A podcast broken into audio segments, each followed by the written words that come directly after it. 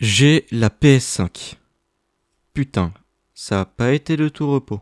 Après des soirées passées à refresh des sites et des moments d'intense stress dû à la peur de me faire voler ou pire troller, genre en carton géant avec une grosse brique qui pèse 5 kg, j'ai finalement reçu la console neuve et entièrement fonctionnelle. J'adoptais jusque-là une position de curiosité vis-à-vis du support et surtout de sa manette en fait. J'ai entendu dire ci et là que c'était une révolution, que le son 3D était exceptionnel et les gâchettes c'est un truc de malade. Et j'étais assez sceptique. Déjà parce que la DualShock 4 est encore aujourd'hui à mon goût une immondise, trop petite, a l'air super fragile, le pavé tactile sert à rien, je n'aime vraiment pas la position bref, comparé à la manette de leur concurrent direct, le contrôleur de la PS4 fait pas le figure, et depuis le temps j'ai bien pris l'habitude de ma manette de Xbox Series que j'utilise sur mon PC. Enfin, cette nouvelle DualSense propose des features cool, d'accord, mais j'ai peur que ça devienne très vite gadget, genre Wiimote style. Pour un développeur, créer une version PS5 d'un jeu, en plus d'adapter le code et les 800 galères qui vont avec, c'est programmer des fonctions de plus sur la manette, régler les moteurs des gâchettes, utiliser le haut-parleur intégré, etc. Et à part pour les exclus de la console, j'ai peur que très peu de développeurs ne prennent le temps de faire ça, ce qui est entièrement compréhensible. Ça, j'imagine qu'on le saura avec le temps. Mais il y a un logiciel qui permet de montrer les capacités de la DualSense, une démo technique gratuite qui s'installe automatiquement sur votre console. Un petit jeu dont je n'ai entendu que du bien, semblant faire du fanservice en moteur principal car celui-ci retrace l'histoire de la PlayStation. Mais surtout,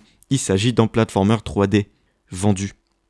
Enfin vendu, c'est gratuit donc on s'en fout. Oh là, ça fait giga longtemps que j'ai pas parlé de ce genre de jeu alors que c'est clairement mon préféré. Je vous refais pas mon CV, j'y vais en entier, hein, blablabla Rayman 3 premiers jeux, blablabla Teen Time c'est dingue, blablabla Spyro 1 sous-côté. Plus sérieusement, je suis très content de savoir que parmi tous les styles de jeux qui auraient pu être choisis, on parle quand même de la firme dont les succès les plus retentissants sont les jeux d'action-aventure pour adultes entre guillemets, c'est finalement le platformer 3D qui est sorti vainqueur du lot. Et je trouve que c'est un choix vraiment pertinent. Déjà, si le soft doit rendre hommage à son histoire, bien évidemment qu'il faut utiliser ce genre. La PlayStation, ça a majoritairement été de la plateforme pendant deux générations. Crash, Spyro, putain ce script a super mal vieilli, Jack and Daxter, Ratchet Clank, tant de licences célèbres qui ont contribué à la popularité des consoles. Ensuite, le platformer 3D, c'est assez simple à maîtriser et ça a cet aspect tout public et familial. L'accessibilité, c'est important. Mettons que vous vivez avec vos parents qui aiment pas trop le jeu vidéo mais qui ont décidé de vous offrir une jolie PS5 sous le sapin. Alors déjà, vous êtes un putain de gros chanceux et j'imagine que la facture a été salée, mais aussi, bah vous pouvez donner la manette à vos darons et les laisser interagir avec le jeu sans craindre d'éventuelles remarques de boomer. Et en général dans ce type de jeu, la panoplie de mouvements est simple. On saute, on frappe, on a une ou deux actions bonus type, et voilà. Loin du jeu de tir où on doit viser de façon précise avec le stick, du jeu de course qui nous force à doser chaque coup de frein à la perfection, ou du RPG qui nous force à optimiser notre équipement et notre inventaire, le platformer est un plaisir très simple à appréhender simple et surtout fun. La simple action de réussir à franchir un obstacle ou ramasser trois pièces planquées sur le rebord d'une falaise, ça donne de la dopamine et ça forme une boucle de gameplay super satisfaisante. Les développeurs auraient pu aller plus loin et faire un platformer 2D pour davantage mettre en valeur l'accessibilité du jeu, mais euh, bah non en fait, faut pas oublier que c'est une démo technique avant tout. Bref, le choix du style de jeu est une excellente idée et je suis content de pouvoir lancer un soft gratuit qui va présenter les caractéristiques de la console. Astros Playroom donc, oui c'est le nom du jeu du coup, démarre avec une présentation rapide de la manette et de ses quelques fonctionnalités. Et juste en deux minutes, tous mes doutes sur la qualité de la DualSense ont été entièrement dissipés. Les gâchettes adaptatives déjà, c'est ce que j'attendais le plus et putain que je suis pas déçu c'est vraiment super bien foutu. C'est pas juste un bouton qui sera plus dur à presser à certains moments, non. Il peut y avoir plus de résistance seulement à certaines zones, et j'étais épaté par le rendu dans la démo. Visualiser les gâchettes si particulières de la GameCube, avec leur zone qui fait un petit clic, comme un bouton dans la gâchette. Eh bien, sachez que la DualSense n'a pas ça, mais elle peut très bien le répliquer grâce au moteur inclus dans la manette. C'est assez fou, et encore plus quand on joue à des jeux de course avec ce contrôleur. Ensuite, le rumble. Chaque infime partie du contrôleur peut vibrer indépendamment des autres. C'est très localisé et ça donne des trucs fous, comme ce moment où des petit robot entre dans votre manette et que vous pouvez incliner cette dernière, vous faisant ressentir chaque personnage tombant d'un côté à l'autre de la DualSense. C'est vraiment réussi. Ensuite, bon, il y a le microphone, c'est rien de révolutionnaire, le pavé tactile qui fait son retour et ça sert toujours à rien, mais le son 3D, faut qu'on en parle. Alors oui, c'est parfaitement ce que je pensais. Un haut-parleur dans la manette. Waouh, la Wiimote faisait déjà ça en 2006. Mais ce qui change absolument tout, c'est la synchronisation du son et des vibrations. Reprenons mon exemple de robot qui tombe. Et eh bah sachez qu'en plus de ça, on les entend les machins, et ça fonctionne très très bien. Mais l'audio 3D fonctionne surtout avec un casque audio, vendu séparément, qui nous immerge encore plus dans un jeu grâce à un son en surround. C'est quelque chose dont on ne s'aperçoit pas vraiment à la base, mais sur des jeux comme Returnal, ça change tout. Bref, écartez tous vos doutes sur la DualSense, je dirais pas que c'est une révolution car en soi elle n'invente rien, mais elle exploite tout ce qui a été fait ces 20 dernières années un peu partout pour au final générer une vraie dinguerie. Peut-être pas la meilleure manette de tous les temps rien qu'à cause de la position des sticks, mais clairement la plus immersive. On peut enfin commencer notre partie pour de bon après deux minutes de manipulation de la DualSense et une page et demie de script. Astro's Playroom se divise en quatre mondes, deux même divisés en quatre parties, à savoir deux stages de plateforme classique et deux de pilotage de robots. Chaque niveau a son lot de pièces de puzzle et reliques cachées à collectionner, ce qui alimentera la salle de collection. Par rapport au personnage, la palette de mouvements est très simple. Un saut, un double saut qui fait jaillir en laser de vos bots, ce qui sera utile pour vaincre certains ennemis, et un bouton d'attaque qui sert aussi à attraper des objets. Malgré l'absence d'une touche de sprint qui n'aurait pas été de refus dans le hub central, Astro est très agréable à manier et répond très bien à chacune de nos actions. La vitesse de déplacement est bien dosée et les sauts sont précis. En revanche, l'attaque est ultra basique et assez broken, et les combats contre plusieurs mobs se résument très souvent à tabasser le bouton carré jusqu'à s'en sortir. Heureusement, certains types d'ennemis devront être vaincus d'une autre façon, ce qui renouvelle un peu les bastons. Les niveaux classiques sont vraiment bien réussis dans leur level design. Les endroits planqués sont pas durs à trouver mais quand même assez satisfaisants. Les passages de plateforme sont agréables à traverser et il y a parfois quelques trouvailles très sympas qui font qu'on ne s'ennuie jamais. Le tout dans des niveaux cohérents avec leur thème visuel et qui planquent une chier de référence à plein de jeux ayant fait l'histoire de la console. Et en moment j'ai vu Pyramid Head, c'était quand même assez incroyable. On a quand même de rares passages qui sont pas vraiment fous comme le deltaplane qui est très awkward à contrôler mais ça ne dure jamais longtemps et il y en a très peu. En revanche, là où ça coince, c'est sur les niveaux de pilotage.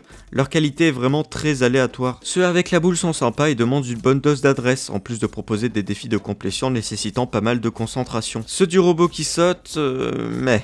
Le level design n'est pas super inspiré, les secrets se trouvent quasiment tous de la même manière et puis c'est pas bien fun à jouer. La fusée, ça va mieux, même si j'aurais préféré plus d'exploitation au niveau des contrôles de chaque gâchette, genre faire pivoter la fusée à gauche quand on appuie que sur la gâchette gauche. Il faut dire que c'est cool à contrôler, les secrets sont fun à récupérer et le level design est très sympa à défaut d'être vraiment créatif. Et pour finir, le singe... Putain, le singe. les pires phases du jeu. Déjà, faut incliner la manette de gauche à droite tout le temps, donc IRL t'as l'air d'en teubé. Et puis, c'est chiant. C'est ultra rébarbatif, les secrets sont pénibles à trouver, il y a vraiment rien à sauver dans ces phases-là. Enfin, il y a une dernière catégorie de niveaux dont je vous ai pas parlé, car purement optionnel. Les niveaux de course. À chaque fois que vous finissez un monde, vous avez accès à deux stages inédits qu'il vous faudra finir le plus vite possible pour atteindre la plus haute place dans le classement général. Les stages de plateforme sont vraiment trop bien. Ils proposent une dose de défi vraiment bienvenue et c'est grisant de parcourir ces niveaux taillés pour le speedrun à 100 Bon, par contre, les stages robots, encore une fois, c'est pas ça. En plus, on sent qu'ils réutilisent des morceaux de level design des niveaux de base, vraiment pas fou. Mais c'est du speedrun, donc j'imagine que la dose de stress et d'adrénaline générée par la simple présence du chrono suffisent amplement à passer outre et font en soi de ces niveaux de bons défis. Et c'est tant mieux, parce qu'en dehors de ça, du défi, il y en a pas vraiment. Le problème, c'est la structure du jeu. Je vous ai parlé de 4 mondes, et bien ceux-ci sont disponibles dès le début, accessibles à n'importe quel moment dans n'importe quel ordre. Ça fait que le soft est obligé de garder un même ordre de difficulté dans toute sa durée, et même si logiquement la fin d'un monde est plus difficile que son début, et encore difficile c'est un bien grand mot, la courbe rechute dès le niveau suivant. Il y a très peu de passages qui demandent vraiment de la concentration. Le jeu essaie d'équilibrer ça en faisant une Sly Cooper, un hit et vous mourrez. Mais même malgré ça, s'il m'est arrivé de mourir deux ou trois fois, c'était plus par inattention ou découverte d'ennemis que je ne connaissais pas qu'autre chose. Oui, Astro's Playroom manque de défis. Mais encore une fois, c'est une démo technique et il est normal de créer une expérience que chacun peut compléter de son côté. Et au passage qu'on soit d'accord, c'est la meilleure démo technique qui n'ait jamais existé. Mais j'aurais quand même préféré une structure plus linéaire qui aurait sûrement permis une courbe de difficulté de meilleure qualité. D'autant plus qu'on a droit en boss final une fois qu'on a fini tous ces stages. Et ce boss, bah, il est décevant sur le plan gameplay parce que c'est typical boss de platformer 3D et je pense pas qu'on puisse faire plus cliché. Mais il y a l'air d'y avoir un effort de fait sur la difficulté. C'est pas compliqué, hein, mais ça reste quand même plus tendu que tout le reste du jeu. Il y a quand même quelque chose qui me dérange pas mal dans Astro's Playroom, et ça n'a rien à voir avec le gameplay.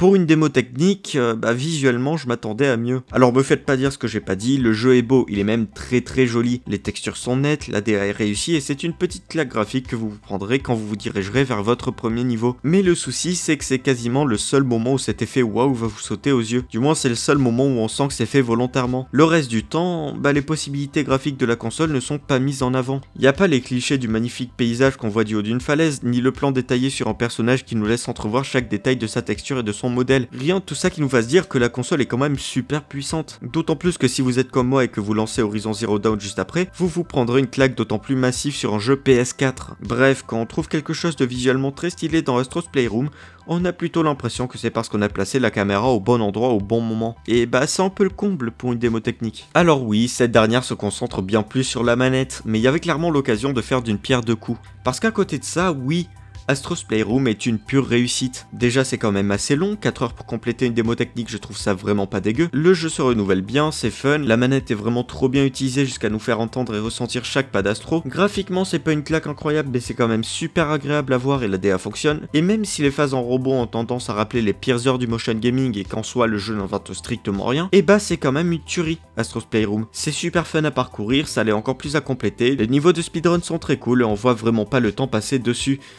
Et puis, encore une fois, c'est un jeu offert avec la console.